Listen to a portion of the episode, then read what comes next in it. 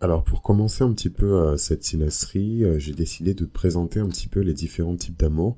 C'est toujours bien de comprendre un peu les mécaniques euh, qui se cachent derrière l'attraction pour pouvoir bien identifier, déjà dans un premier temps, la raison pour laquelle on décide de se pencher sur l'exercice de la synastrie et dans un second temps, la nature en fait des liens qu'on établit avec les gens.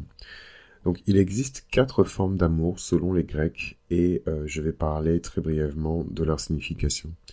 Quelles sont les différentes formes d'amour selon les Grecs L'amour, c'est un sentiment abstrait universel que tout le monde éprouve, mais de différentes manières. L'amour peut être interprété de différentes manières selon le contexte et la relation sentimentale auquel il se réfère. Dans les temps anciens, les Grecs cherchaient à trouver différentes manières de comprendre et d'expliquer ce c'était l'amour et comment les humains le vivaient. Donc ce qui est intéressant ici, c'est que la raison pour laquelle un grand nombre d'histoires ont émergé dans les différents genres littéraires, notamment la comédie, la tragédie, la poésie épique, la poésie lyrique, euh, et en ayant pour thème l'amour dans ces différentes manifestations, c'est évidemment la passion, l'attrait, l'obsession, la tendresse, la complicité et l'intérêt euh, et la sensualité qui sont suscités par ce sentiment. D'après les Grecs, l'amour est le sentiment responsable d'un grand nombre d'actions humaines et de décisions et d'états d'esprit, assez importante ou moins importante. Donc par conséquent, euh, les Grecs ont mis en place un système euh, de classification de l'amour pour expliquer ce sentiment très complexe que l'on éprouve lorsque l'on aime et dans de différents euh, contextes. Donc il s'agit ici de l'amour eros, storgé, philia et agapé. Donc c'est drôle parce que même si on s'y connaît pas au final euh, en amour, c'est quand même des, termes, même s'ils sont euh, en grec ancien, qui sont assez identifiés en fait dans l'imaginaire collectif, notamment lorsqu'on parle de l'amour éros. L'amour éros représente l'amour passionné et érotique. C'est un amour qui est euh, romantique, c'est un amour qui est vraiment plongé dans la nature sensuelle de la personne, dans le corps vraiment physique de la personne. Dans la mythologie grecque, Eros est le titan qui symbolise l'amour, euh, l'attraction, qui symbolise le désir. Hein. D'ailleurs, il accompagne un petit peu euh, Vénus dans son périple, surtout lorsqu'elle essaie d'échapper à Typhon. Ils s'enfuient ensemble, euh, Eros et Vénus, et ensemble, cette longue escapade est le mythe fondateur de la constellation du poisson. Donc dans la mythologie grecque, la passion et l'impulsivité sont représentées par le titan Eros, cela peut être le premier pas vers un amour plus profond et plus durable si on arrive à dépasser justement le stade de l'intensité, de la passion et euh, souvent de la luxure. C'est un type d'amour qui se caractérise par une attirance physique, sexuelle et instinctive. Il est lié à l'amour éphémère qui est généré au début de la relation et idéalise le moment en mêlant le désir et l'attirance sexuelle. L'amour éros, pour être très impulsif et charnel, peut conduire malheureusement à des infidélités. Le deuxième type d'amour qu'il est intéressant euh, d'observer, c'est l'amour storgé. Alors l'amour storgé, c'est un amour que les Grecs ont classifié comme amour fraternel, amical et engagé. C'est un amour qui grandit avec le temps et qui est lié aux relations familiales et amicales. C'est la raison pour laquelle il se caractérise par un amour loyal et même protecteur.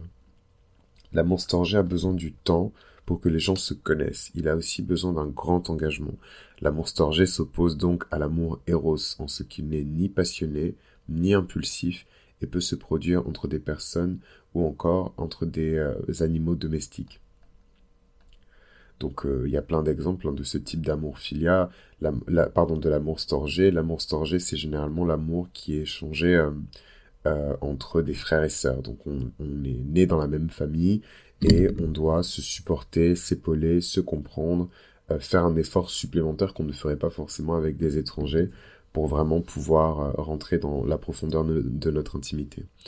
Le troisième type d'amour qui est intéressant, c'est l'amour filia.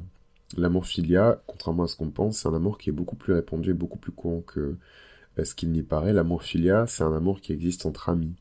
C'est vraiment l'amour du prochain qui recherche le bien commun et qui s'exprime à travers le respect, la solidarité, la charité, l'humanisme, la coopération, la camaraderie. Et en fait, on dit que c'est l'un des plus beaux amours qui existent. C'est l'amour quelque part qu'on retrouve. Euh, donc ça va paraître un petit peu, euh, un petit peu, euh, comment dirais-je, très proche de la réalité comme exemple, mais c'est l'amour qu'on retrouve souvent dans les sitcoms. Voilà, on regarde des sitcoms comme ça avec des amis qui s'apprécient. je vais pas citer ici de séries spécifiques, mais on a tous comme ça des grandes séries euh, télévisé avec des bandes d'amis qu'on a suivis pendant plusieurs saisons. Et en fait, généralement, l'amour que ces amis-là partagent entre eux, c'est l'amour filia. et c'est un des plus beaux amours qui puisse exister. L'amour filia, c'est un amour qui se caractérise par l'altruisme et qui se base sur de puissants sentiments tels que l'amitié et la bienveillance envers les autres. C'est un amour qui permet vraiment de se réjouir lorsque l'autre est heureux et bien, et cela n'implique ni amour passionné, ni attirance corporelle. Et en fait, dans ce cadre-là particulier, on peut euh, avoir des amitiés de très longue date, des amitiés qui sont extrêmement loyales et engagées, et qui sont souvent partagées, sans pourtant qu'il y ait un autre type d'amour, sinon l'amour fraternel. Et enfin, l'amour le plus puissant qui existe, donc c'est vraiment l'amour qui est le, exalté au-dessus de toute chose. C'est un amour qui est repris euh, dans les arts classiques, qui est repris euh, dans la danse, dans le ballet, dans l'opéra. C'est un amour qui est repris dans la musique lyrique. C'est un, un amour qui est cité dans certains grands films de cinéma. Mais c'est vrai que dans les grands films de cinéma, c'est plutôt de l'amour héros, c'est quelque chose d'un peu plus populaire. Euh, ici, on est dans quelque chose de plus mystérieux, de plus charmant, de plus spirituel aussi, de plus transcendant. L'amour agapé, c'est l'amour que les Grecs appelaient comme le plus pur et le plus inconditionnel qui puisse exister. L'amour agapé fait référence à un amour qui nourrit, qui est généreux, qui est conscient de ses devoirs. C'est un amour qui est spirituel et profond et dont la priorité est le bien-être de l'être cher.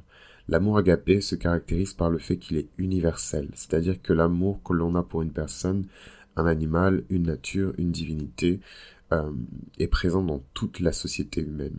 Euh, c'est l'amour qu'on éprouve par exemple lorsqu'on a une dévotion religieuse. C'est euh, un amour qui n'est pas passionné, et même ceux qui aiment de cette manière sont prêts à se séparer de la relation pour le bien-être de l'être cher et ils abandonnent si nécessaire pour que l'être cher puisse voilà éclore de la plus belle manière qu'il soit, parfois au péril même du sacrifice hein, de la personne. Euh, l'amour agapé ne cherche pas son propre plaisir, au contraire, il trouve satisfaction à donner de l'amour. Par conséquent, il est considéré comme un amour sensible, tendre, attentionné et gentil. Et donc, juste pour clore un petit peu cette présentation sur les différents types d'amour grec, quelques petits exemples pour clarifier un petit peu ces définitions-là. Euh, l'amour éros peut être euh, éprouvé sans forcément avoir de désir sexuel. Voilà, on peut éprouver un désir très puissant, très prenant d'appartenir de, à quelqu'un ou de désirer quelqu'un sans pourtant que la sexualité soit impliquée. Je pense par exemple à l'amour ou à l'attraction que peut éprouver un élève envers son professeur. Euh, euh, ou l'inverse, un professeur envers son élève. Donc après, on en pense qu'on veut, on peut se dire que c'est moral, c'est moral, on s'en fout complètement. Euh, ce n'est pas le sujet. Mais en tout cas, voilà, il peut y avoir comme ça des personnes qui, qui, qui, qui euh, d'ailleurs j'ai dit entre l'élève et son professeur, mais c'est exactement le, même type de dynamique de relation qu'entre le l'apprenti et le maître. Voilà, on éprouve comme ça euh, un, désir intense sans forcément qu'il y ait de la sexualité qui soit impliquée. Dans l'amour storgé, euh, parfois certains membres de la même famille sont incapables de d'éprouver de, l'amour storgé, donc cet amour fraternel qui est amical et engagé. parfois il y a du trauma dans la famille, parfois il y a du trauma dans les relations et c'est difficile d'obtenir ce type d'amour. Concernant l'amour filia qui existe entre amis, toutes les amitiés ne sont pas euh, de facto des amours filia. Euh, parfois il n'y a pas d'amour dans les amitiés, parfois ce sont des rapports de force, parfois ce sont du manque de confiance en soi, des fois, des fois la misère aime l'accompagner, et donc des personnes peuvent se, se mettre ensemble, alors qu'elles n'éprouvent pas forcément de l'amour et du respect vis-à-vis de l'autre. Et enfin, l'amour agapé, ça peut être un, amour qu'on n'éprouve pas forcément envers un être humain, c'est un amour qu'on peut éprouver envers une énergie, c'est un amour qu'on peut éprouver envers un souvenir, envers un lieu, envers une, une, une entité ou un, une, une personne morale, ou en tout cas euh, un objet qui est immatériel. Voilà un petit peu euh, le différent panorama des types d'amour et maintenant on va rentrer dans le vif du sujet concernant cette synastrie.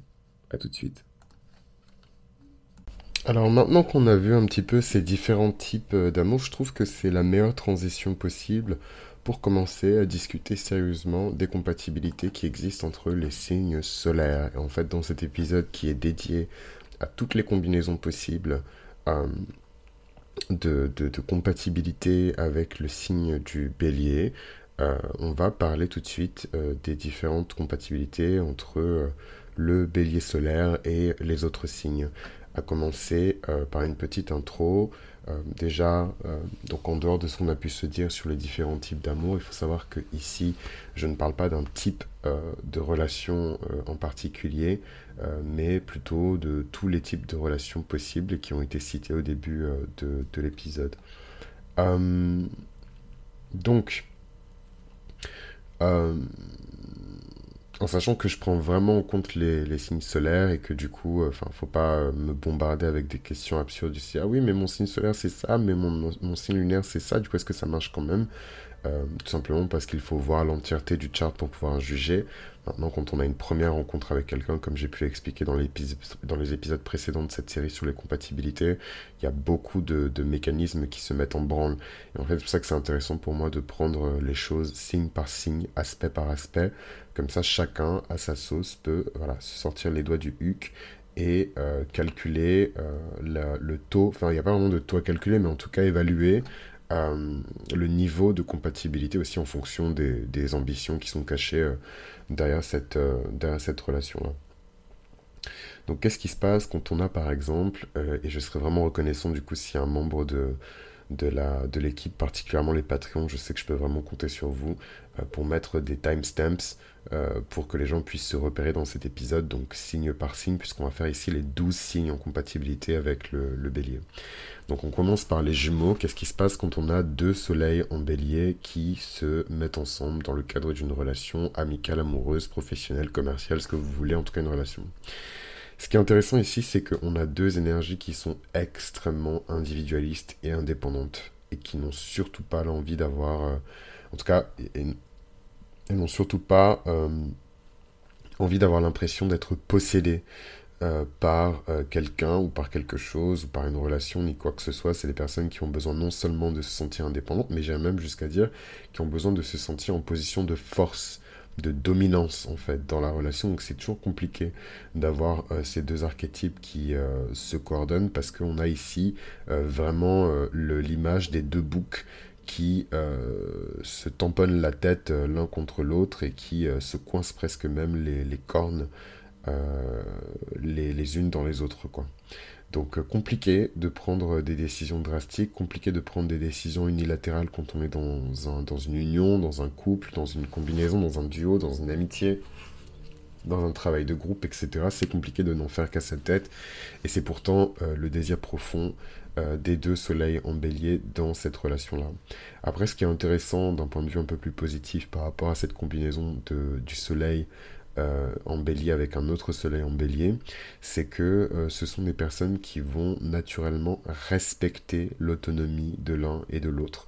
Quand il y a de la sagesse, quand il y a du respect, quand on n'est pas dans les énergies basiques et chaotiques euh, du bélier, qu'on est dans quelque chose d'un peu plus raffiné, de plus sage, de plus mûr, de plus mature, c'est des personnes qui ont vraiment une très grande tolérance pour l'expression de l'énergie de, de l'autre. Et en fait, ça peut créer des relations de pas forcément de dépendance, mais plutôt de codépendance, qui ont des dynamiques assez intéressantes. Euh, mais bon, le problème c'est que souvent, quand même, dans ces relations-là, euh, souvent dans ces relations-là, il y a quand même deux égaux qui ont beaucoup de fierté, beaucoup d'orgueil, et en même temps qui sont très sensibles à la critique. Et donc en fait, de manière inévitable, il y en a forcément un qui va marcher sur les plates-bandes de l'autre, et ça peut créer du conflit. Maintenant, il faut savoir que voilà, quand on parle de deux énergies qui sont celles euh, de, du bélier, le conflit, il est sain mais en fait trop de conflits détruit la relation. Voilà, donc euh, c'est toujours, en gros, ce que j'essaie de dire par là, c'est que c'est plus intéressant dans une relation de bélier à bélier euh, qu'il s'agisse d'une relation de rivalité. Donc c'est une rivalité qui est déclarée. Cette personne, c'est mon ma rival. Euh, depuis l'âge de 5 ans, on a toujours été mis en compétition et en comparaison l'un avec l'autre. On excelle naturellement dans le même domaine, mais avec des talents différents, et on continue d'avancer petit à petit vers un objectif qui est commun, mais qu'on veut exécuter de manière différente. Ça, c'est possible, par exemple. Euh, et c'est même très compatible, et c'est deux énergies qui vont même se, se, nourrir, en fait, euh, l'une et l'autre.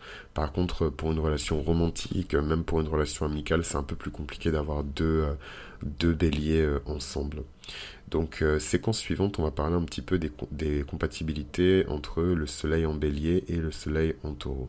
Ici, c'est un peu plus compliqué parce qu'on a un peu le chat et la souris, euh, plus que le chien et le chat, c'est vraiment le chat et la souris, euh, le bélier et le taureau, avec évidemment, évidemment, euh, le chat qui va être le, le, bélier, donc tout le temps en train de courir partout, et il faut absolument que j'attrape cette souris, c'est incroyable, c'est mon but, il faut que je m'agite, il faut que je me bouge, et la souris qui va juste faire sa vie, tout en étant importuné par le chat.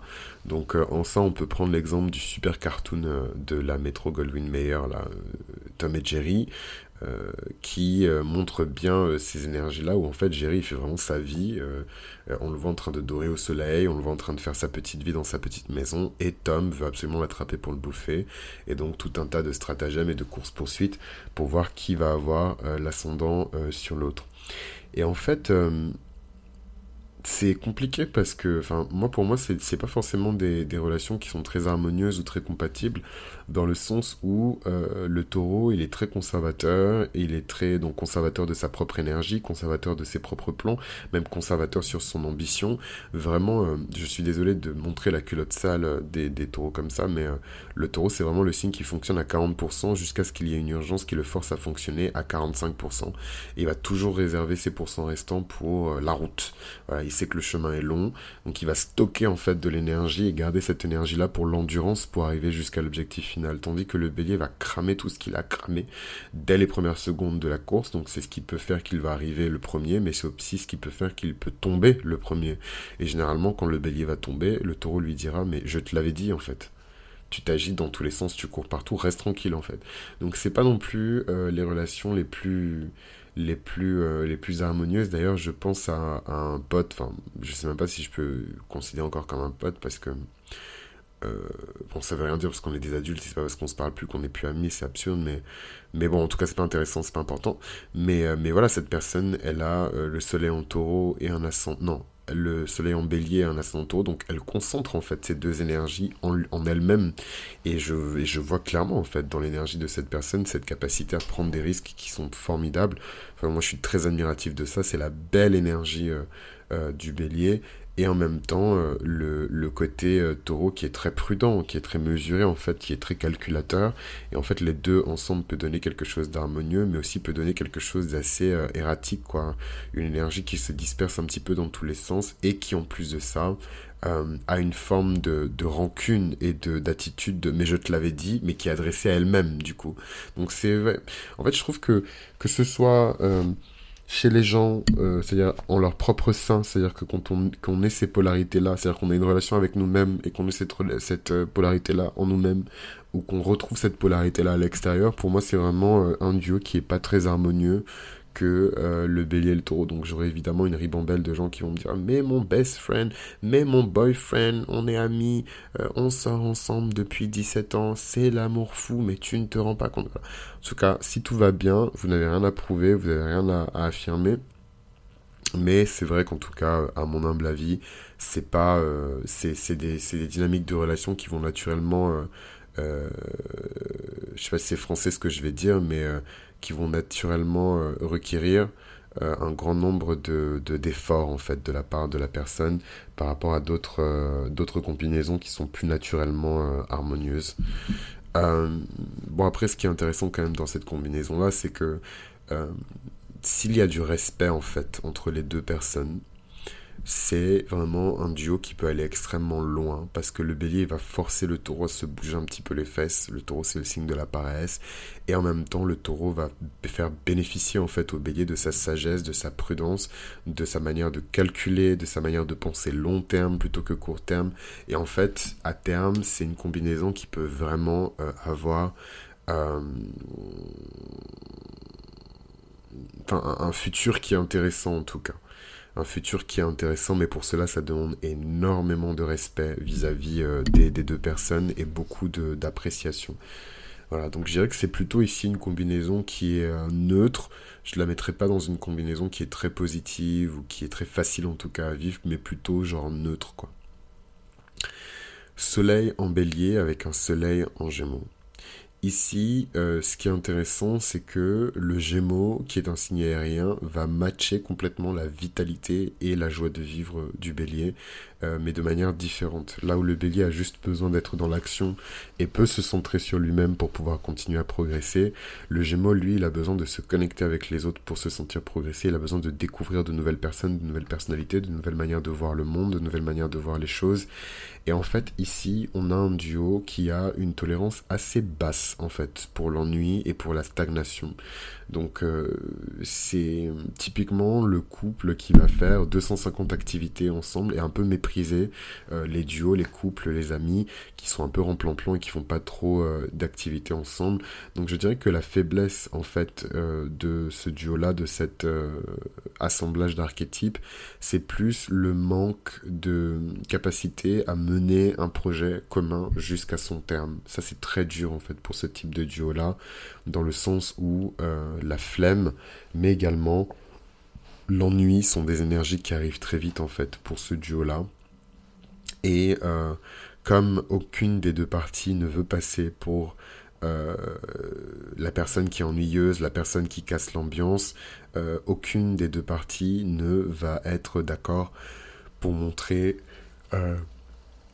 un quelconque signe de, de, de, comment dirais-je, d'ennui ou de manque de créativité ou de manque d'ouverture. Donc euh, voilà, c'est ce qui peut faire que les deux parties vont très vite passer euh, du coq à l'âne parce que aucune des deux ne veut passer pour ennuyeuse, ne veut passer pour stagnante, ne veut passer pour limitée. Euh, moi, tout ça, ça me fait penser un petit peu à ces couples de quadras qui veulent pas vieillir.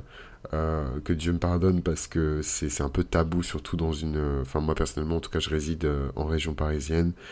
Euh, et, et je... Enfin, bon, peut-être que c'est pas tabou, mais c'est vrai quand même que moi j'ai grandi dans la ville de Bordeaux.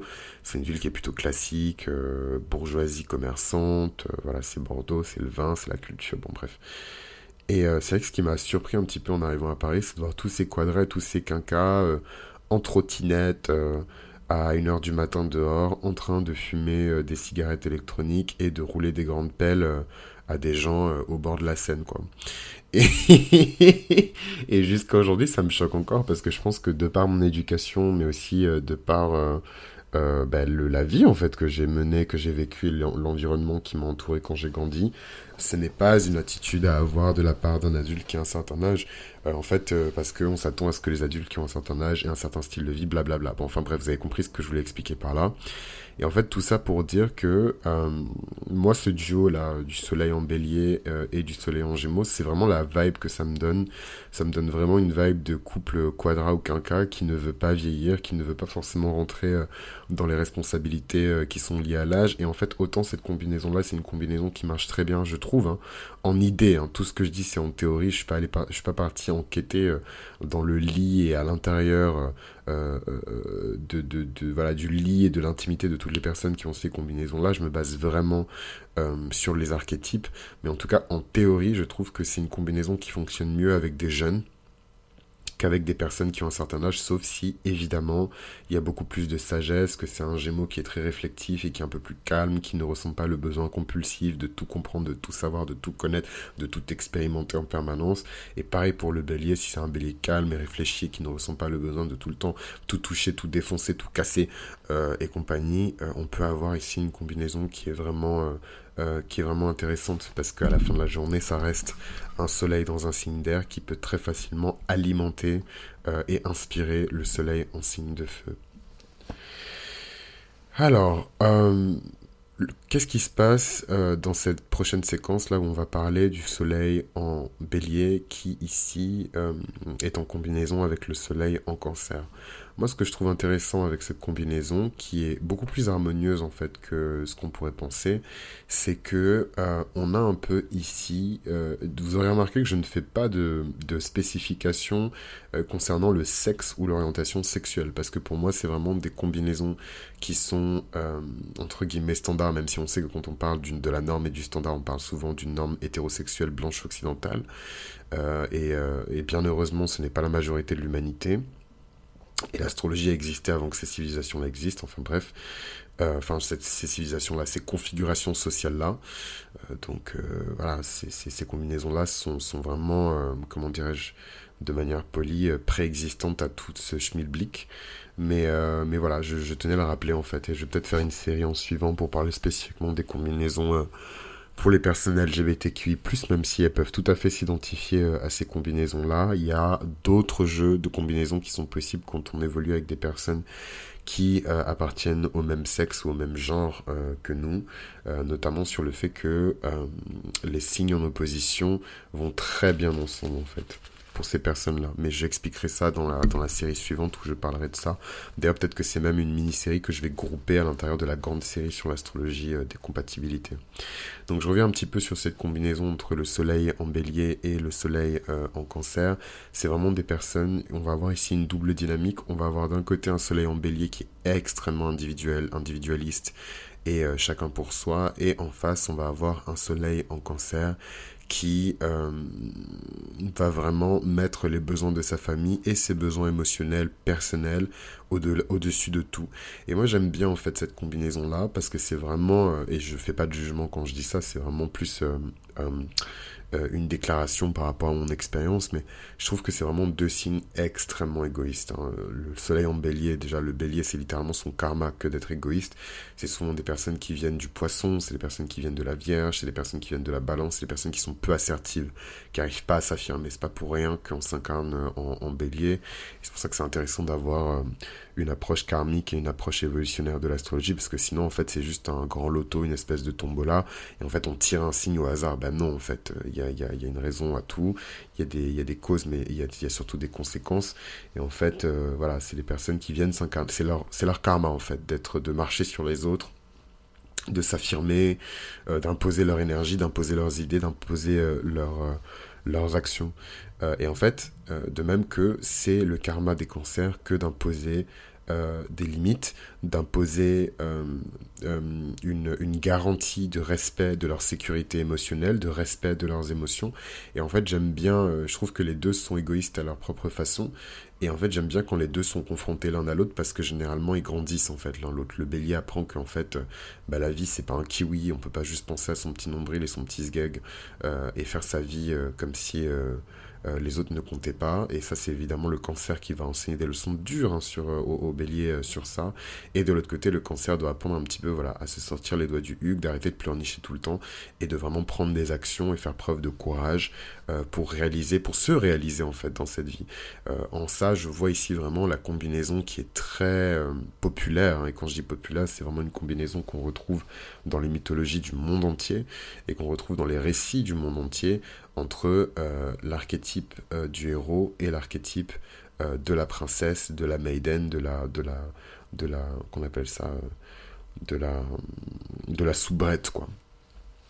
Avec le héros qui, peu ou prou, doit parcourir la terre entière, aller au-delà de certains obstacles pour réaliser sa destinée, et euh, l'héroïne, euh, en, vérité je féminise, mais ça peut être aussi un, autre type de héros, euh, qui ici doit s'affranchir justement de cette famille et de ces valeurs familiales qui sont un peu étouffantes pour s'affirmer et finir le processus d'individualisation, ce qu'on peut euh, reprocher en général dans cette dynamique-là. Côté bélier, c'est peut-être un partenaire cancer qui n'a jamais fini en fait son processus d'individuation et qui est toujours dans les jupons de papa et maman. Et même si papa et maman ne sont plus là, sont toujours dans les jupons de la famille et de voilà de ce que la famille représente. voilà, les cancers ils sont très nostalgiques. Parfois c'est même pas le présent, hein. c'est de ce que la famille a représenté en 1962. Euh, voilà, mon père était machin, ma mère était machin, et ils arrivent jamais à sortir de ça, alors que pourtant ils doivent s'en affranchir. Donc c'est très facile pour moi de parler comme ça parce que ma maison 4 elle est en verso et que j'ai beaucoup de détachement par rapport à la notion de famille, mais c'est récent. Vénus est en cancer, Mercure est en cancer, donc je suis très bien placé pour parler de ces dynamiques-là entre euh, les cancers euh, et les béliers. Et en tout cas, ce qui est certain, c'est que euh, les deux, je trouve, ont énormément à s'apprendre l'un et l'autre sur la notion de proximité, sur la notion d'intimité, sur la notion de dépendance mutuelle.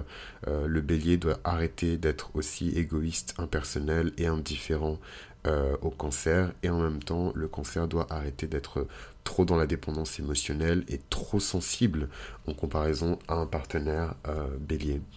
Donc il y a vraiment un grand pouvoir qui naît de l'union d'un soleil en bélier, d'un soleil en cancer. C'est évidemment la puissance de la compassion, la compassion euh, qui permet ici de pour l'un de se mettre dans les chaussures de l'autre et pour l'autre évidemment de se mettre à la place de l'autre. Et, euh, je trouve ça très beau en fait. Je, trouve que c'est pour le coup voilà par exemple c'est une une combinaison qui est pas forcément facile à vivre indépendamment de l'âge que ce soit dans le jeune âge ou euh, dans la fleur de l'âge ou euh, dans un âge un peu plus mûr un peu plus avancé. C'est jamais une combinaison qui est évidente en fait à expérimenter. Et en même temps comment dirais-je euh, et en même temps je trouve que c'est une combinaison qui est vraiment riche en apprentissage et moi c'est enfin après bon peut-être que c'est mon karma aussi qui me fait parler comme ça hein. je vous ai dit il faut jamais écouter les gens euh, comme ça il faut toujours évaluer euh, comment est-ce qu'ils se positionnent, quel est leur contexte, pourquoi ils vous disent ça. Voilà, je ne pas juste écouter bêtement les gens, mais voilà, moi je suis forcément teinté de tout ce qui se passe en termes de, karma hein, dans ma maison 7 des relations avec mon nœud sud en taureau. Mais euh, voilà, il doit y avoir de la valeur dans les relations. Les relations doivent avoir de la valeur, elles doivent servir à quelque chose. Et quand je dis ça, ça veut pas dire que je me sers des gens, mais c'est que voilà, il faut donner du purpose, il faut donner du but en fait à vos relations. Il faut pas juste avoir des relations dans le vent. Et là, pour le coup, la combinaison entre le soleil euh, en bélier et le soleil en cancer, c'est vraiment des, relations qui ont un but. Parce que si on s'accroche et qu'on fait preuve de respect l'un envers l'autre, il y a énormément de choses à apprendre euh, l'un de l'autre. Séquence suivante, le soleil en bélier euh, en combinaison avec le soleil en lion. Alors ici, je peux témoigner puisque j'ai mon soleil en lion et que j'ai expérimenté des relations avec des personnes qui ont leur soleil en bélier. Enfin, je sais pas, franchement, la mif, moi, je, je, je, sais pas. j'ai plein de visages en plus qui apparaissent dans ma tête et je me dis, euh, bip, j'ai la flemme de, de j'ai la flemme de censurer, donc je vais juste dire bip, mais bip, bip, bip, bip, bip, quoi. Euh, c'est vraiment deux énergies extrêmement enflammées et euh, qui ont pourtant rien à voir. Tout simplement parce que, ok, le point en commun peut-être de, des deux énergies, c'est peut-être la passion et euh, le fait de pouvoir se motiver seul et d'avancer seul. Ça, c'est clair. Autant pour le bélier que pour le lion, c'est deux énergies qui sont extrêmement masculines. Euh, donc, euh, c'est évidemment des énergies qui demandent beaucoup d'indépendance, beaucoup d'espace, beaucoup de liberté. Et en fait, quand les deux énergies s'entrechoquent, c'est souvent mortel. Hein. parce que le bélier peut se sentir comment dirais-je bah, Le bélier s'en fiche un peu de tout, quoi. Donc euh, c'est encore le cliché du bélier, mais je suis désolé, mais c'est plus une énergie là qu'on qualifie plus que des, des personnes, mais euh, le bélier s'en fiche complètement en fait d'avoir un smoking euh, Father and Sons pour le tapis rouge du festival de Cannes. pourtant le lion sait que sans un smoking euh, je sais pas moi, plutôt de couleur sombre quand même, euh, pour aller sur le tapis du festival de Cannes, vous ne rentrerez pas. C'est-à-dire que les chargés de, de protocole ne vous laisseront pas passer en fait. Vous ne pourrez pas faire le tapis rouge. Euh, le lion le sait. Le bélier, peut-être qu'il le sait, mais il s'en fiche. Et il va quand même. Et en plus, c'est drôle parce que ce que je vous raconte, c'est une histoire vraie en plus que j'ai eu comme expérience avec un mec qui est, est bélier. Et, et je lui disais Non, non, c'est mort tu peux pas, euh, enfin, faut que tu mettes un costume sombre et tout. Et il me disait, mais si, si, si, t'inquiète et tout. Et en fait, j'avoue, que c'est un truc que, que, le lion apprécie beaucoup chez le bélier. Ce côté très sexy, en fait, où le, le, le, le, bah, le bélier il fonce en fait, il s'en fiche complètement de, des carcans, euh, du candidaton, de ce côté très social, alors que le lion c'est un peu le roi en fait de la vie sociale. Donc, euh, enfin, je veux dire, le respect de ces lois est une conséquence directe de, comment dirais-je plutôt, le respect de ces lois est la première cause de, de l'installation du lion en tant qu'archétype roi. Euh, donc en fait, il va pas abroger les lois qui font qu'il a ce standing, il a cette supériorité sur les autres. En fait, au contraire, il va plutôt renforcer euh, l'existence de ces lois là où le bélier va un peu les contester. Donc euh, si c'est une relation où il n'y a pas d'enjeux sociaux, ça peut être une relation qui est très intéressante parce que le bélier va naturellement nourrir le lion et le lion va, contenir en fait le, bélier en fait. C'est un peu l'archétype du soldat avec l'état-major ou l'archétype du soldat avec le roi. Voilà, le soldat n'a qu'une envie, c'est de servir sa patrie, c'est de servir euh, son, pays, et en fait, il le fait par le biais du roi qui va lui ordonner des choses. Voilà, donc le, le, bélier n'attend que ça, en fait, que de... bon, c'est un peu homoérotique ce que je dis, mais de se soumettre à une autorité qui en vaut la peine. Et c'est pour ça qu'il y a beaucoup de béliers qui sont fascinés par euh, les récits de guerre, les récits de violence. C'est pas forcément que c'est des gens qui sont obsédés par la violence, la mort et la douleur. C'est plus parce qu'ils voient dans ces récits-là beaucoup de coopération, beaucoup de camaraderie, beaucoup de, transmission euh, de pouvoir et d'autorité. C'est vraiment ce qui intéresse les béliers, c'est de, gagner en autorité, mais de manière saine et toujours par l'entremise d'une personne qui a beaucoup plus d'autorité qu'eux. Donc euh, voilà, ce qu'il faut retenir pour cette combinaison-là, c'est que les béliers sont vraiment indifférents socialement, ils s'en fichent complètement de l'opinion des gens et du qu'on dira-t-on, tandis que euh, les lions recherchent à tout prix l'approbation des autres, la validation, l'affirmation en fait qui vient des autres. Et donc en fait, c'est horrible à dire comme ça, mais moi vous me connaissez j'aime bien parler français, je suis pas là pour faire euh, de, pour faire de, de, beaucoup de foulards, beaucoup de châles, beaucoup de fumée euh, et, compagnie. Je suis vraiment là pour dire les choses euh, telles que je les vois en tout cas. Et, et en fait, si c'est une relation où il n'y a pas beaucoup d'enjeux sociaux, je sais pas moi, vous êtes des jeunes personnes qui vont au lycée, qui font leurs études supérieures, on n'a pas trop d'attentes sociales vis-à-vis -vis de vous, pourquoi pas? Euh, je dirais que c'est vraiment une relation fun ou une relation un peu fitness quoi. Tous les deux vous êtes amenés à grandir ou toutes les deux vous êtes amenés à grandir euh, ensemble euh, parce que vous devez fournir des efforts et vous surpasser, dépasser vos limites. Voilà, c'est un bon duo de sportifs. le soleil en bélier, le soleil en lion. Par contre, dès lors où on rentre dans des choses un peu plus sérieuses, un mariage, le lion est ambassadeur, le bélier sa femme, euh, le, bélier euh, je sais pas moi, politicien, euh, la lionne et sa femme. Là, on est dans, dans, dans, dans, des dynamiques qui sont différentes et dans des enjeux sociaux qui sont différents également. Et oui, il peut y avoir cette espèce de gêne, cette espèce de honte par rapport au comportement du bélier qui est un peu bourru, qui est un peu, voilà, un peu parfois il est mal dégrossi. En fait, ça peut vraiment faire honte en fait au, au, au, lion, quoi. Et c'est vraiment horrible parce que je, je me rappelle, moi, d'une expérience un peu comme ça. Et le pire, c'est que la meuf en question, elle a pas forcément beaucoup de béliers dans son chart, mais on était à un événement quand même assez important. Et euh, je sais que l'un de mes mentors avait honte en fait de son comportement et moi je savais pas où me mettre. en fait, si j'avais su à l'époque que, que c'était quelque chose qui pouvait me porter préjudice indirectement, parce qu'en fait, quand vous traînez avec des gens qui s'en fichent complètement de leur réputation et de leur image et compagnie, soit en fait, mais euh, c'est généralement des personnes qui n'ont pas grand chose à perdre. Mais si vous, vous savez que vous avez beaucoup à perdre, évitez de vous associer avec ces personnes-là parce qu'elles vont juste vous tirer vers le bas, quoi. Euh, en tout cas, pour cette combinaison-là, euh, les deux polarités sont extrêmement fières et elles veulent être fières de leur compagnon ou de leur partenaire. Donc au final, il y a beaucoup d'harmonie dans cette énergie de feu, dans cette passion, dans ce courage. Et c'est plus sur la transmutation en de cette énergie euh, qu'il faut euh, se méfier, qu'il faut être prudent et qu'il faut porter beaucoup d'attention parce que quand ces deux personnalités-là se clashent, c'est d'une violence qui est vraiment extrême. Et euh, ce qui est triste, c'est que le bélier peut charger avec énormément de violence le lion. Euh, et le lion peut vraiment blesser énormément l'ego euh, du bélier parce qu'il sait exactement où frapper quoi. Et en fait on est dans une énergie cardinale où souvent le premier à frapper ça va être le bélier, mais euh, celui qui aura généralement le dernier mot et le coup final ce sera le lion parce que son énergie est fixe. Et en fait là où le bélier peut voir parfois des petits... Enfin en fait le bélier l'air de rien, on est là, on, on critique les béliers et tout, mais le bélier même s'il est têtu, il peut admettre qu'il a tort c'est très très rare pour un lion d'admettre qu'il a tort.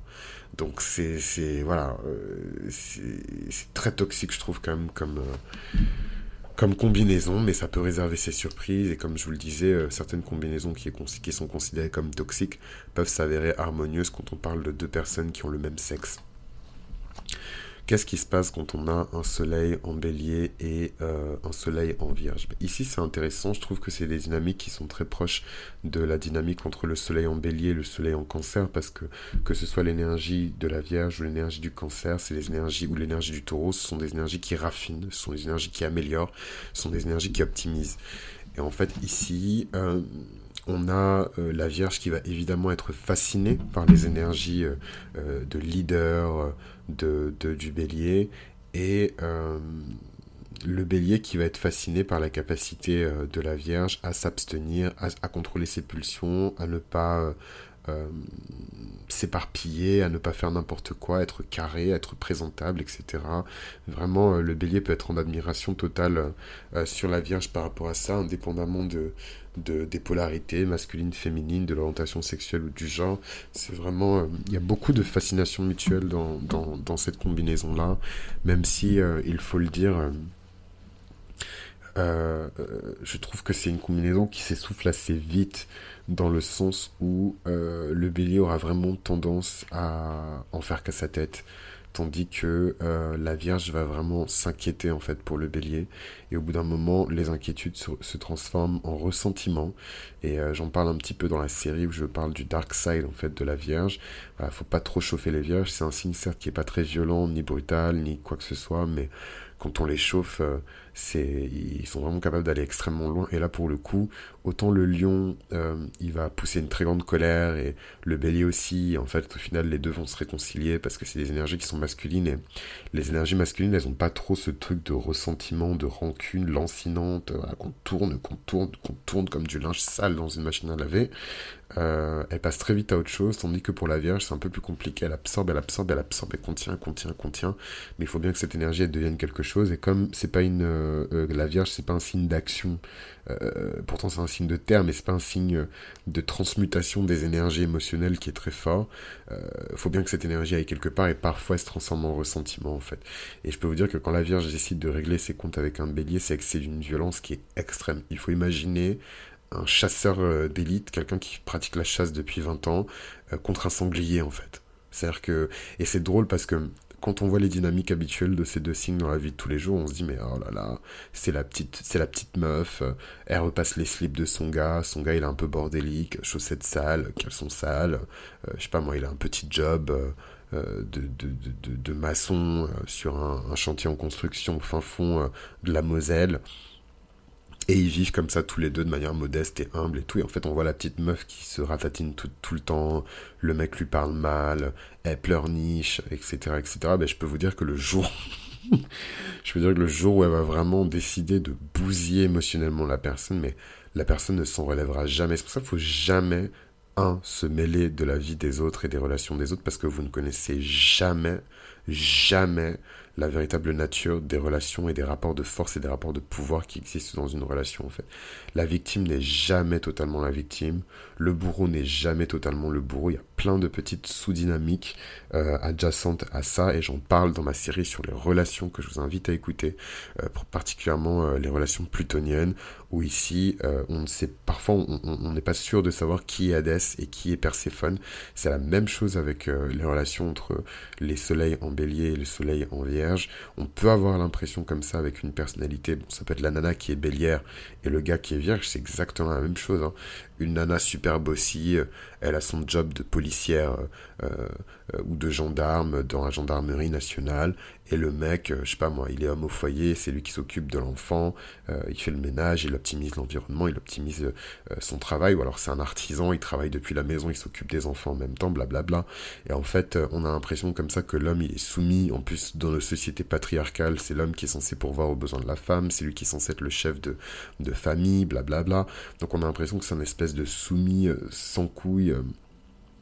Euh, euh, yes man euh, qui dit oui amen à tout ce qui se passe et que la nana c'est une espèce de de, de, de, garce euh, qui, qui, qui fait qu'à sa tête et qui voilà.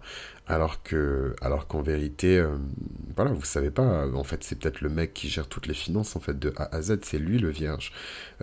Et, en fait un jour il va décider de se barrer et en fait toute l'harmonie toute la structure de la maison je parodie hein, reposait sur lui. Et du coup il va se barrer avec le gosse et on va lui donner la garde en fait. Et elle, elle va se retrouver toute seule avec son job de, de gendarme et, euh, Et euh, je sais pas, moi, elle va sombrer dans l'alcool et dans la dépression pour se rendre compte qu'au final, elle n'a jamais aimé ce type et qu'elle était lesbienne. Enfin, voilà, il y a plein de, de, de, de, scénarios possibles avec cette combinaison-là, mais tout ça pour dire que ne jamais se fier aux apparences quand il s'agit de la combinaison entre le soleil euh, en bélier et le soleil en vierge, parce que la vierge est beaucoup plus terrifiante, en fait, que ce qu'on pense. C'est, euh, c'est, voilà, parfois le, le, diable prend le visage d'un ange hein, pour vous la mettre à l'envers et bien profonde jusqu'à la gorge. Je sais pas pourquoi je parle avec autant de vulgarité cet épisode. Mais euh, parce que je pense que ça m'énerve euh, la manière dont les gens, enfin pour être honnête et sincère, je pense que je suis agacé, euh, pas forcément de faire cette série parce que, vous me demandez de parler de compatibilité, d'amour depuis que j'ai lancé le podcast, donc il était temps que que, que, je réponde favorablement à cette requête. Mais, mais ouais, je, vous avoue que j'ai quand même le seum parce que je me dis, voilà quoi, il y a des gens qui vivent vraiment dans un monde un peu prout-prout euh, où euh, le bleu c'est bleu et le noir c'est noir, alors qu'en vérité il y a tellement de nuances de blanc dans le noir, tellement de nuances de toutes les couleurs d'air dans le noir, et tellement de nuances de plein de couleurs dans le bleu quoi. Et que les choses ne sont pas forcément euh, telles qu'elles sont quoi. Donc ça c'était mon petit coup de gueule de, scorpion. Mais en tout cas dans la, la, soleil en bélier, soleil en vierge, on peut ici avoir comme ça euh, ce type de dichotomie, ce type d'énergie euh, avec les, deux signes, avec beaucoup d'impatience de la part du bélier et en même temps beaucoup d'inquiétude et, euh, et, parfois, et parfois un rôle de subordonné, voire même de servant hein, de la Vierge envers le bélier. Quoi. On a vraiment ici l'archétype de la servante et du soldat. Quoi. Imaginez un soldat qui part à la guerre et qui et qui arrive à conquérir un village et tout. Euh, et en fait, euh, voilà, les soldats, ils ont vaincu euh, l'armée adverse, ils commencent à brûler le village, ils commencent à chercher les femmes, voilà, hein, la guerre c'est moche, hein, donc ils agressent les femmes, ils capturent les enfants, des fois les enfants se, se retrouvent vendus comme esclaves, les femmes aussi d'ailleurs. Et pourquoi je vous ai dit ça? Parce que, parce que voilà, et l'archétype de la servante, c'est peut-être cette nana qui a été sauvée euh, par un soldat qui est peut-être un peu moins port que les autres soldats, mais quand bien, quand, quand, enfin, euh, bien même euh, elle soit toujours une servante et ce sera toujours un soldat, quoi. Donc en fait, la, la, la, symétrie qui existe entre les, les deux, les deux archétypes sera toujours là, en fait. Elle pourra pas, elle va pas disparaître comme ça. Donc voilà un petit peu pour le soleil euh, en bélier avec le soleil euh, en vierge. On va passer maintenant à la séquence suivante. On va parler un petit peu du soleil en bélier avec le soleil en balance. Qu'est-ce qui se passe quand on a le soleil en bélier avec le soleil en balance? Ici, on a des personnalités qui sont opposées. Elles n'ont strictement rien à voir. Et pourtant, on a ici euh, des personnalités qui sont extrêmement compatibles. Euh, mais il va falloir faire énormément d'efforts et vraiment prendre conscience et intégrer la part d'ombre de chacun des, deux côtés hein, pour pouvoir avancer. Parce que la particularité d'un couple bélier-balance euh, c'est que euh, même si les deux sont entre guillemets gentils et stables et normaux et ce que vous voulez, si l'un n'a pas intégré sa part d'ombre, la, euh, la part d'ombre de l'un va correspondre euh, à la personnalité de l'autre. Alors je m'explique. Euh, la trahison, la discorde, le chaos, les commérages, le désordre, c'est des choses qu'on pourrait associer au bélier, mais en vérité c'est la part d'ombre de la balance. la non-confrontation, la traîtrise, la fourberie, euh, le fait de passer par derrière, voilà, toutes ces choses-là, la trahison, c'est des choses qu'on pourrait associer euh, au bélier, mais en vérité, c'est la pardon, c'est des choses qu'on pourrait associer euh, à la balance, mais en vérité, c'est la part d'ombre du bélier. Donc, tant que les deux ne vont pas intégrer successivement leur part d'ombre, ils vont toujours tomber, soit ils vont soit être entraînés par les défauts de l'autre, soit être entraînés par, euh, soit être entraînés par les défauts de l'un, soit être entraînés par les défauts de l'autre. Donc c'est vraiment, c'est un couple qui est pas facile euh, à, vivre, mais euh, voilà, en fait c'est le, le, le, le prérequis number one quand on veut qu'une relation entre une balance et un bélier puisse fonctionner, c'est vraiment ce truc de, c'est vraiment ce truc de, comment dirais-je c'est vraiment ce truc de, de, corriger des choses qui sont à la base de la personnalité de l'un et de l'autre. Et c'est extrêmement difficile. C'est comme si on disait à un pêcheur et à un ébéniste de tous les deux euh, réformer leur manière d'envisager leur métier pour pouvoir trouver un équilibre et un juste milieu et pouvoir s'entendre alors qu'ils font deux métiers complètement différents et qu'ils travaillent deux matières complètement différentes.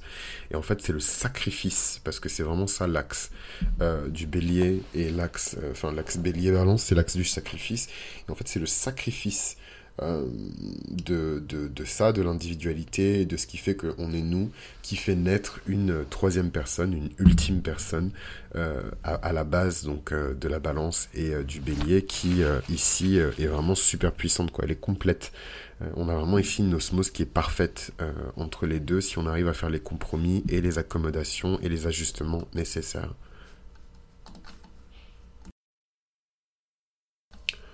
Parlons à présent de la combinaison du soleil en bélier avec un soleil en scorpion. Qu'est-ce qui se passe?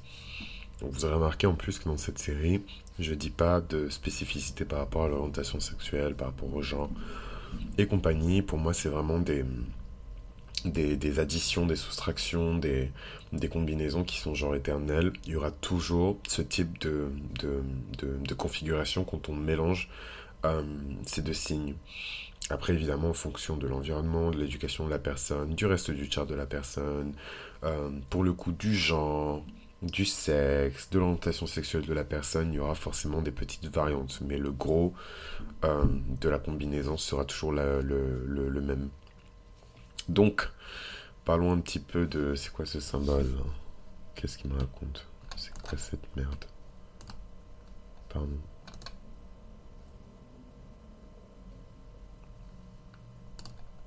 Des fois, mon, PC fait des trucs chelous. Enfin bref. Euh, donc voilà, donc ici la combinaison soleil en bélier, euh, soleil en scorpion.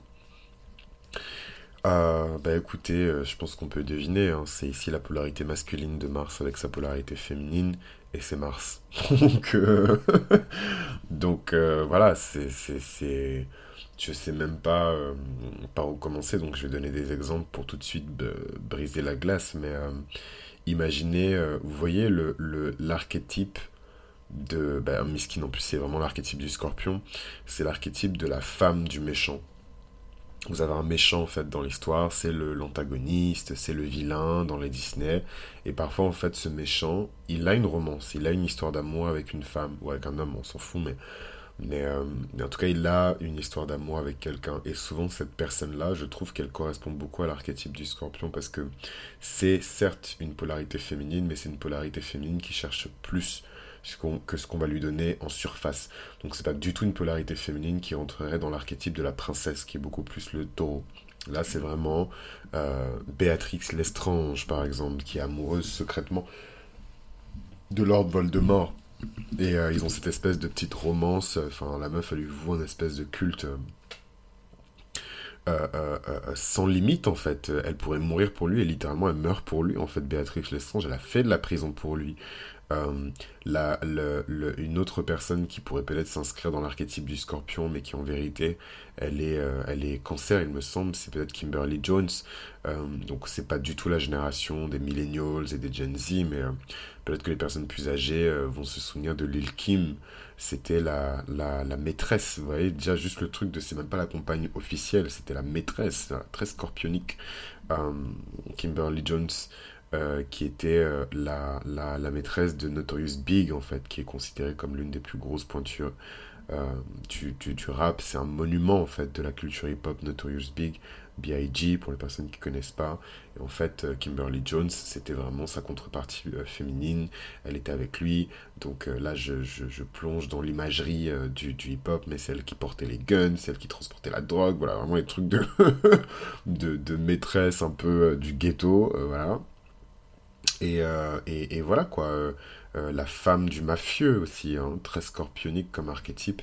Euh, donc tout ça n'est pas pour dire que les femmes scorpions sont des, femmes de, petites vertus euh, qui seront totalement vouées à ce genre de combinaison-là, mais l'intensité en fait, voilà, du lien qui, qui, unit la personne, ça n'a rien à voir entre, euh, on ne peut pas comparer le lien qui unit un mec lambda qui est, je sais pas moi, trader, il bosse à la défense, il a sa petite go, il la connaît depuis l'école, voilà, ils sont rencontrés à HEC, c'est l'amour fou, ils sont ensemble depuis 15 ans, ils ont pondu trois gosses, c'est génial, c'est absolument génial, c'est merveilleux. mais on peut pas comparer l'intensité du lien que ces deux personnes-là partagent avec l'intensité du lien que partage euh, Pablo Escobar avec sa femme, par exemple. Les enjeux ne sont pas les mêmes, le danger n'est pas le même. Les épreuves qui, qui, ont secoué en fait ce couple-là ne sont absolument pas les mêmes. Donc euh, forcément, l'intensité du lien, et c'est absolument ce que le scorpion cherche, n'est pas la même. Mais pour revenir en tout cas sur l'équation de base qui est le soleil en bélier avec le soleil en scorpion, moi ce que je trouve intéressant ici dans les dynamiques, c'est que le scorpion va chercher vraiment à vivre un désir qui est intense. Et le bélier va complètement trouver euh, son égal, en fait, dans, l'intensité euh, du, désir. Le problème, c'est que est-ce que ce sont vraiment des relations qui peuvent tenir, en fait, sur le long terme? À voir. Parce qu'en fait, comme je vous le disais, le bélier, il cause beaucoup de dégâts et beaucoup de, de, de blessures, en fait, sans forcément s'en rendre compte, parce qu'il fonce. Et autant il passe très vite à autre chose, donc il peut y avoir des colères extrêmement violentes entre euh, le bélier et le scorpion. Euh, mais même s'il passe rapidement à autre chose, le scorpion ne passe pas du tout rapidement à autre chose en fait. Il va retenir euh, chaque manque de respect, chaque acte manqué, chaque provocation, chaque dispute, chaque insulte, chaque blessure. Et il va pas forcément, il va pas forcément bah, oublier en fait. Donc c'est compliqué de garder un amour intact avec une personne qui blesse et une personne dont on n'arrive pas forcément euh, à, pardonner euh, les, méfaits, entre guillemets. D'autant plus que le scorpion a vraiment besoin de sécurité émotionnelle et je ne sais pas si l'archétype du bélier euh, voilà, maintenant évidemment les, béliers ça s'articule avec tout un thème, hein. c'est pas juste un signe solaire, c'est encore moins un signe solaire, mais voilà, il est tellement individualiste en fait dans son archétype, le bélier solaire, que c'est rare hein, que euh, le scorpion arrive à trouver euh, ce qu'il cherche en termes de sécurité émotionnelle chez le bélier. C'est plutôt un espèce de missile fonceur bah, qui fonce. Hein. Euh, et le scorpion est un peu derrière, en, retrait.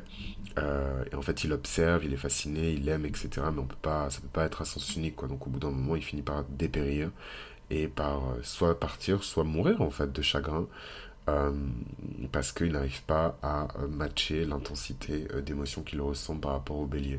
Donc c'est pour moi c'est vraiment une combinaison où c'est très cool, c'est très caliente, c'est très voilà les deux signes de Mars par excellence, donc c'est très intense, c'est très sexuel aussi, beaucoup d'énergie sexuelle dans cette combinaison là. L'énergie sexuelle ça veut pas forcément dire que c'est les gens qui cannent tout le temps comme des bonobos ou comme des lapins.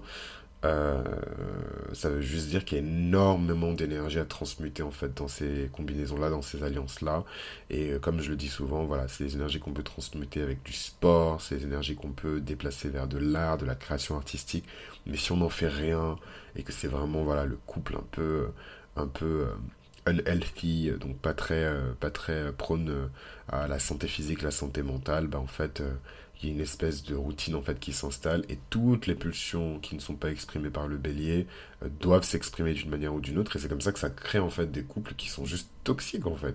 Où le mec peut-être qu'il est au chômage depuis 250 ans euh, elle-même elle a arrêté ses études parce qu'elle était folle amoureuse de lui dans les années 90 et en fait ils sont juste là ils se regardent dans blanc des yeux toute la journée et forcément toute l'énergie que ce mec là ne met pas dans une sexualité qui est saine qu'il ne met pas dans, une dans une activité sportive qui est saine qu'il ne met pas dans une activité euh, mentale cérébrale qui est saine il bah, faut bien que ça aille quelque part et en fait ça part dans de la violence de la violence envers soi de la violence envers les autres. Et euh, voilà, donc moi, c'est vraiment pas une combinaison que je conseille. En même temps, bon, j'ai aucune combinaison particulière euh, à, à, conseiller. On a forcément certaines que j'aime plus que d'autres, mais euh, clairement, c'est pas celle que j'aime le plus. Surtout pour mes scorpions, quoi. Je pense que vous.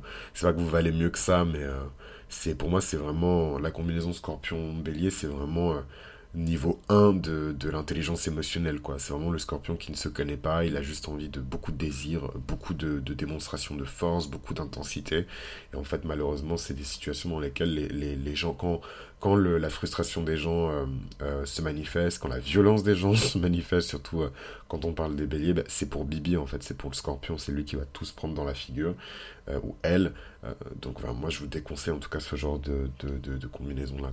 D'autant plus que le bélier va vraiment dormir sur ses deux oreilles et n'en aura strictement rien à faire en fait. Tandis que le scorpion va vraiment ressasser et même avoir sa, dignité son sens de, sa self-esteem qui va baisser en fait parce qu'il va se dire bon bah si je subis ça c'est que je le mérite quelque part c'est que c'est moi c'est que je suis né pour ça etc voilà et ça donne ensuite des, des, profils de scorpion qui sont vraiment euh, toxiques aussi quoi Ensuite, on a euh, la combinaison soleil en bélier avec le soleil en sagittaire, donc c'est la séquence suivante. Ici, on a vraiment euh, une combinaison qui est déjà de feu, qui est déjà un peu plus harmonieuse. Euh, vraiment, je trouve que c'est la combinaison de feu bélier-sagittaire qui est la plus qui est la plus la plus stable, en tout cas la plus facile à stabiliser, puisque ici, voilà, le, désir d'aventure du Sagittaire match complètement avec le désir d'aventure et la hauteur d'esprit du Bélier. C'est quelque chose qui va ici être diffusé, infusé dans toute la relation. Donc euh, ce qui est cool ici, c'est que le bélier peut vraiment être lui-même, le sagittaire peut vraiment être lui-même. Contrairement à ce qu'on pense, c'est un signe qui est extrêmement social, hein, le sagittaire. Et en fait, il n'arrive pas toujours à exprimer son côté bestial euh, avec les autres signes, surtout avec la balance, surtout avec, euh, le capricorne, surtout avec le verso. Et en fait, quand il est avec le bélier, il peut vraiment exprimer voilà quoi, son côté le plus bestial. Donc particulièrement la combinaison femme bélier, homme sagittaire, je trouve que c'est une très belle combinaison. Euh, très énergique, très sexuelle, sensuelle, très passionnée. Euh, moi j'aime beaucoup euh, cette combinaison-là, beaucoup d'exubérance, beaucoup d'énergie dans cette combinaison. Parce que l'un n'est pas obligé de se soumettre ou de se rabaisser à un espèce de standard, ils peuvent vraiment être qui ils sont. Euh, et l'un va énergiser et motiver l'autre en fait, sans cesse, sans cesse, sans cesse, sans cesse.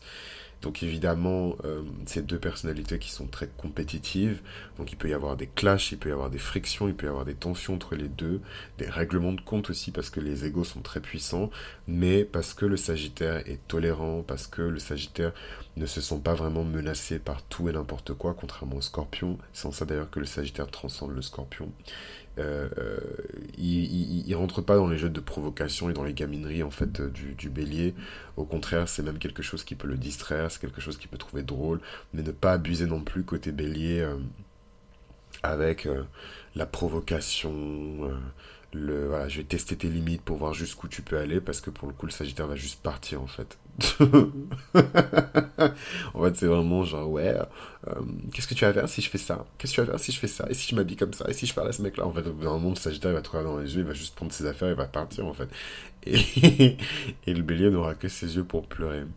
Et euh, non, franchement, c'est une, une, combinaison qui est sympa parce que euh, c'est des gens qui aiment passer du temps ensemble, c'est des gens qui apprennent à se connaître, c'est des gens qui... Le, le, bélier va toujours rassasier le sagittaire, le sagittaire ne peut que rassasier le bélier parce qu'il va forcément infuser toute sa sagesse, toute sa capacité à distribuer des connaissances au sein du bélier. Donc pour moi, c'est vraiment des combinaisons qui sont cool et qui montrent vraiment, je trouve, un aspect beaucoup plus harmonieux des signes de feu que, euh, par exemple, euh, euh, je sais pas moi, bélier, lion. voilà. En fait, le bélier, c'est, enfin, c'est horrible ce que je vais dire, mais c'est vraiment un taureau qu'il faut dompter en fait. Enfin, c'est vraiment.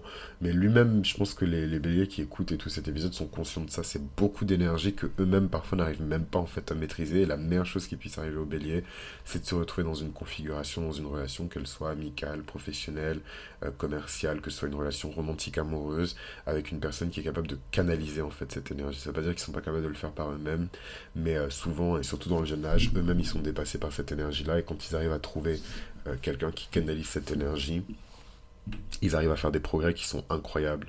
Euh, c'est comme si euh, le bélier c'était l'énergie nucléaire. Ok, c'est cool, on arrive à, comment dirais-je, à, créer comme ça avec une scission atomique une énergie qui est phénoménale, qui peut alimenter des installations électriques, qui peut alimenter, qu'est-ce qu'on utilise encore pour l'énergie nucléaire, qui peut chauffer, qui peut, voilà, bref, tout ce qu'on peut faire en tout cas avec de l'énergie nucléaire. Euh, mais euh, qui est un peu dispersée, quoi. Euh, une énergie qui n'est pas maîtrisée, une énergie qu'on n'a pas convertie en quelque chose de, de, supérieur. Et en fait, on arrive du coup à la séquence suivante où on va parler un petit peu des, des compatibilités entre les soleils en bélier et les soleils en capricorne. Et là, on est dans quelque chose d'intéressant. Donc qu'est-ce qui se passe quand on a une combinaison avec une personne qui a son soleil en bélier et une autre personne qui a son soleil en capricorne? Ici, on a vraiment une dualité qui est extrêmement active. Ces deux individus qui sont motivés mais qui ne tirent pas euh, leur énergie euh, de la même station essence. Là où le bélier va vraiment puiser son énergie dans le soleil, donc c'est une énergie qui est inépuisable, qui va vraiment, euh, comment dirais-je, compter sur lui-même, être indépendant, se bousculer, etc. le Capricorne, lui, est énergisé par Saturne et lui va plutôt suivre un plan d'action qui est méticuleux, qui est carré, qui est stable pour arriver en fait au succès. Là où euh, le bélier se sent limité, il se sent insulté, parfois il a l'impression qu'on le prend de haut quand il évolue dans des sphères un peu guindées, euh, tapis rouge. Euh. C'est trop parce que en fait quand je m'exprime comme ça j'ai l'impression de juste donner des mots-clés et genre, vous vous démerdez avec, quoi. Mais c'est vraiment ça, quoi. Une ambiance un peu feutrée, un peu guindée, hashtag velours, hashtag démarche chaloupée, hashtag, hashtag ambiance, quoi.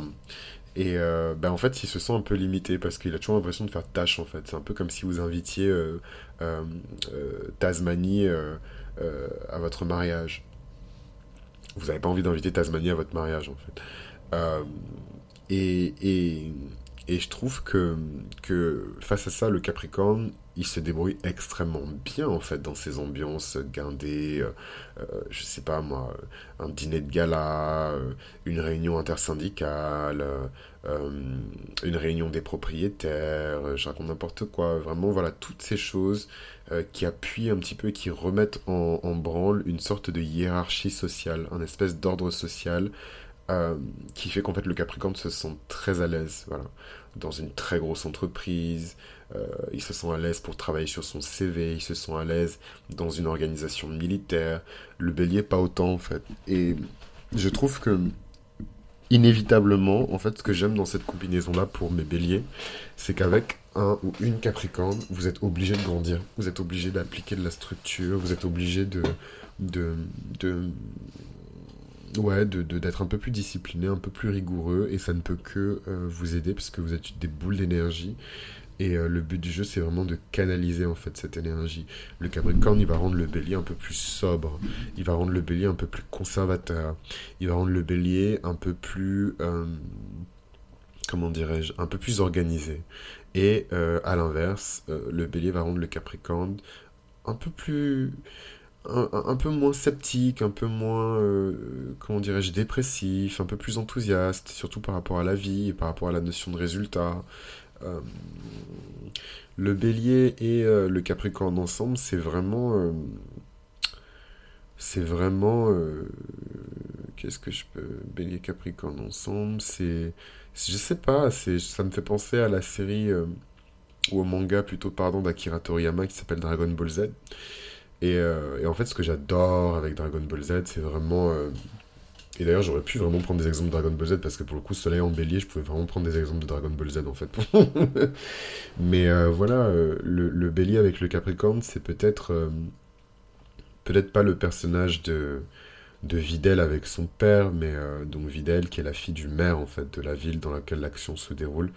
Euh, donc elle est très, énergie, très énergique, elle veut se battre, euh, garçon manqué, euh, hyper, hyper botch quoi, genre la nana elle est hyper masculine, tout le temps en train de mettre des patates aux gens, elle veut sauver la ville, enfin voilà, elle est un peu agitée. Et en même temps, son père, il est un peu remplan-plan, donc c'est pas le mec le plus fort de la Terre, mais c'est le maire, quoi. donc il est chill. Euh, et je trouve que le duo, voilà, Soleil, euh, Soleil en bélier, Soleil en capricorne, c'est Vidal et son père, ou alors c'est peut-être euh, la fille de... Attendez, c'est la fille de qui déjà Pan C'est la fille de qui déjà Pan Je crois que c'est la fille de. Je crois que Pan c'est la fille de Vidal en fait, ouais. Oh là là, j'ai peur de me tromper, il me semble que c'est la fille de Vidal, c'est la petite fille de Son Goku. Donc euh, voilà, ou peut-être Pan et euh, Pan et son grand-père par exemple, même si son Goku c'est pas, il est pas trop Capricorne dans son énergie, mais bon bref vous avez compris. En tout cas c'est l'énergie qui est très euh, très agitée, parfois instable, avec une énergie qui est extrêmement stable. Et en fait le mélange des deux ça peut quand même créer quelque chose de plutôt positif, surtout sur le long terme.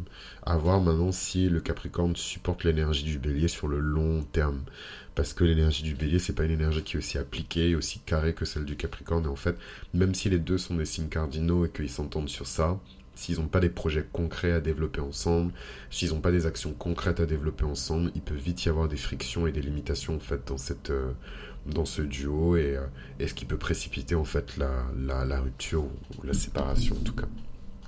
Et moi j'adore cette combinaison pour le coup. Soleil en bélier avec un soleil en verso. Alors là, je, je sais pas. qui vous a demandé de vous mettre ensemble? Soleil en bélier avec un soleil en verso, c'est c'est difficile parce que je trouve que les soleils en bélier, c'est pas les personnes qui. En, tout cas, faut vérifier tout le chart parce que on peut avoir des combinaisons qui sont intéressantes, mais de manière générale, si on traite juste l'archétype, l'archétype du soleil en bélier, c'est quand même une personne qui est souvent dehors et qui est souvent dans l'action en fait. Euh, le soleil en verso, c'est pas trop ça en fait. Euh, c'est pas forcément quelqu'un qui est dans l'action concrète donc de tous les jours, mais par contre c'est une personne qui pense et qui pense énormément euh, et qui pense à des choses parfois violentes. Donc c'est peut-être sur ça qu'ils vont se retrouver, sur la dimension très progressiste, très dynamique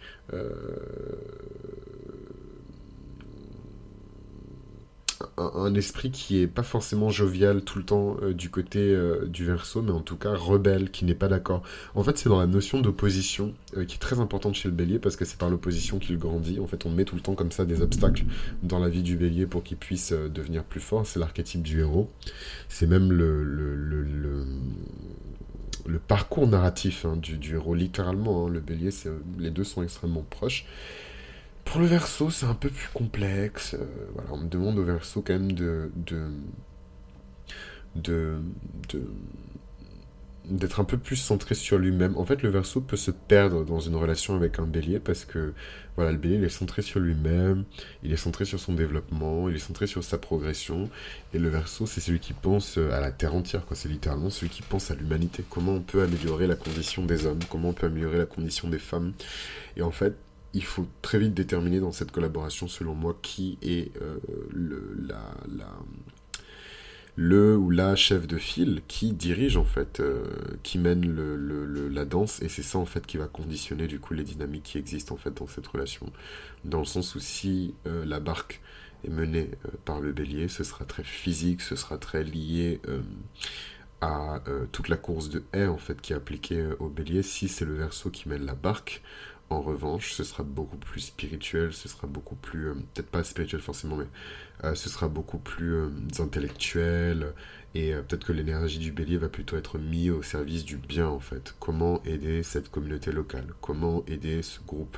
Comment aider ce rassemblement de personnes? Comment aider ce comité d'entreprise? Comment voilà Comment résoudre tel problème? Et là, le, le, verso peut peut-être se positionner en tant que leader et le bélier euh, en tant que soldat en fait qui va être un peu dans, dans, les tranchées.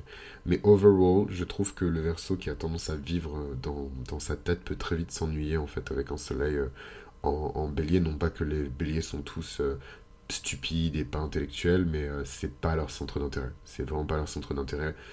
là où le verso peut vivre dans sa tête pendant 10 ans, euh, le bélier a quand même besoin de voir le résultat concret de ses actions répétées jour après jour. C'est pas forcément quelque chose euh, de, très préoccupant pour un verso. Du coup, on passe à la séquence suivante, c'est la dernière séquence. On va parler un petit peu euh, de, de, de de, la combinaison entre le soleil en bélier et le soleil en poisson.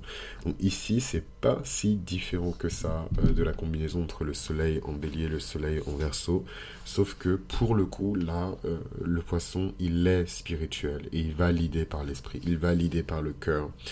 Et c'est compliqué en fait de mélanger les deux parce que autant on a, euh, surtout si c'est la femme qui est, euh, qui est poisson et que c'est l'homme qui est bélier, ou si c'est la personne qui a plus d'énergie féminine qui est poisson et la personne qui a plus d'énergie masculine qui est bélier, ça reste quand même intéressant. Parce que euh, les deux les deux archétypes ici qu'on va regarder, c'est peut-être Mars et Vénus, on parle quand même de relations. Et euh, si on regarde Mars en fait pour le bélier et qu'on regarde Vénus pour le poisson, Vénus est exaltée en fait dans le signe du poisson, Mars est à domicile extrêmement puissant bélier. Et en fait quand on mélange les deux, bah, c'est particulier parce que je trouve que Vénus quand elle est dans le signe du poisson, euh, elle a une dimension qui est très ésotérique, elle a une dimension qui est presque magique, presque féerique en fait dans le signe du poisson, qu'elle n'a pas forcément dans les autres signes, qu'elle n'a pas forcément quand on regarde juste l'archétype de Vénus seul. Voilà. Mars en bélier, c'est vraiment l'archétype du capitaine de l'équipe de football. C'est le mec relou qui mettait des baffes euh, à un autre gars parce que l'autre gars était, je sais pas moi, petit, maigre, ou alors peut-être qu'il était gay, en fait il voulait juste le faire chier. Euh, c'est un peu cet archétype-là. Donc en fait, quand on mélange les deux, c'est, on pourrait penser que c'est l'archétype du capitaine de l'équipe de football avec euh, la capitaine de l'équipe de cheerleader. mais c'est beaucoup plus complexe que ça. En fait, là où le bélier, il est décisif, il est direct, il est dans la réalité, mais en même temps, il est un peu naïf, et euh, un peu plus faible, hein, désolé du terme, faut pas le prendre personnellement, mais plus faible psychologiquement en tout cas que le poisson, euh, il peut y avoir du déséquilibre dans le sens où euh, le poisson est beaucoup plus réflectif, le poisson est beaucoup plus contemplatif, il a une vie et une richesse spirituelle et mentale qui est beaucoup plus élargie en fait que, celle du, bélier. moi, ce que je trouve intéressant, c'est que bon, les deux peuvent peut-être s'équilibrer, mais pour moi, ça s'équilibre vraiment au prix de beaucoup de dégâts. Le poisson est extrêmement sensible. C'est un signe qui est vraiment porté vers la gentillesse, vers la guérison, vers le fait de pouvoir euh, proposer à une personne une forme de, refuge, de sanctuaire dans lequel euh, cette personne-là va pouvoir non seulement se reposer, mais aussi accomplir certains buts. en ça, le poisson dans cette relation-là peut servir de réceptacle et peut vraiment, voilà, c'est vraiment une énergie féminine qui est douce. Et, et ouais, et de l'autre côté, voilà, le, bélier, il est motivé, il fonce, et, le poisson peut très bien se servir de cette énergie-là euh, pour euh, sortir aussi un petit peu de sa contemplation, de, sa rêverie. Euh, voilà, les poissons, des fois, ils sont juste déconnectés de la réalité, hein, ils sont ailleurs. Donc, le bélier, ça va forcer, le bélier va forcer le poisson à garder les pieds sur terre. Et en même temps, on va dire, oui, ok, certes, mais à quel prix? À quel prix? Parce que euh, le poisson peut vachement être dans le déni euh, d'une réalité qui ne lui plaît pas et euh, le bélier peut très rapidement se retrouver dans des situations où il est juste obsédé par lui-même et il se fiche complètement de ce qui se passe autour de lui. Donc je vous laisse mélanger, touiller en tout cas cette espèce de bouillabaisse pour, pour que vous ayez le résultat. clairement le bélier peut forcer et profiter de la générosité euh, du poisson. Euh, le bélier, c'est pas le signe qui a le plus de tact, c'est pas le signe qui est le plus subtil, c'est pas le signe qui est le plus délicat. Et voilà, donc clairement ici, il y a blessure sur blessure sur blessure sur blessure pour le poisson. Donc si c'est une relation un peu spartiate où le but du poisson c'est de progresser, c'est de sortir de sa zone de confort, c'est d'être un peu plus dans la réalité, moins dans la fiction, pourra pas? Mais euh, si c'est pas le cas, moi je trouve que c'est une combinaison à éviter. Enfin, en tout cas, c'est clairement pas une combinaison qui est harmonieuse euh, pour moi. Après, euh, et c'est un peu avec ça que je vais conclure cette série. les signes solaires, c'est vraiment la petite pointe qui est émergée de l'iceberg. Ce n'est absolument pas à partir d'un signe solaire ou d'une combinaison de signes solaires qu'on peut déterminer une compatibilité avec une personne ou avec une autre. Mais pour moi, c'est déjà un bon point de départ. Et euh, c'est bien de savoir euh, qu'est-ce qu'on peut obtenir en fait de chaque combinaison et ça permet de prendre du recul, ça permet de faire des tests, ça permet d'évaluer en fait euh, la, la, relation avec beaucoup de, distance et voilà je trouve que c'est quelque chose de pas mal quand on veut envisager un, lien, une union avec quelqu'un sur le moyen voire sur le long terme. Voilà, c'était euh, ce que j'avais à vous dire pour les compatibilités avec le signe euh, du bélier. J'espère que ça vous a plu. Euh, c'est une série qui est longue, qui me prend du temps. mythologie astrale, c'est pas mon activité principale du tout. Donc s'il vous plaît, soutenez ce contenu en likant, en laissant des commentaires et des témoignages aussi sur les combinaisons que vous avez pu vivre en tant qu'ascendant, en tant que pardon, soleil en bélier. N'hésitez pas à rejoindre le Patreon également pour obtenir des, des contenus exclusifs. N'hésitez pas à me suivre sur Instagram euh, por favor. Euh, c'est mythologie astrale hein, tout simplement. Et on se retrouve pour euh, la prochaine série pardon le prochain épisode de cette série sur l'astrologie des compatibilités où on va parler cette fois-ci des 12 combinaisons possibles avec le soleil en taureau. Donc ça va être riche ça va être complet ça va être gratuit. Donc por favor faites le nécessaire. Moi je vous embrasse et je vous dis au prochain épisode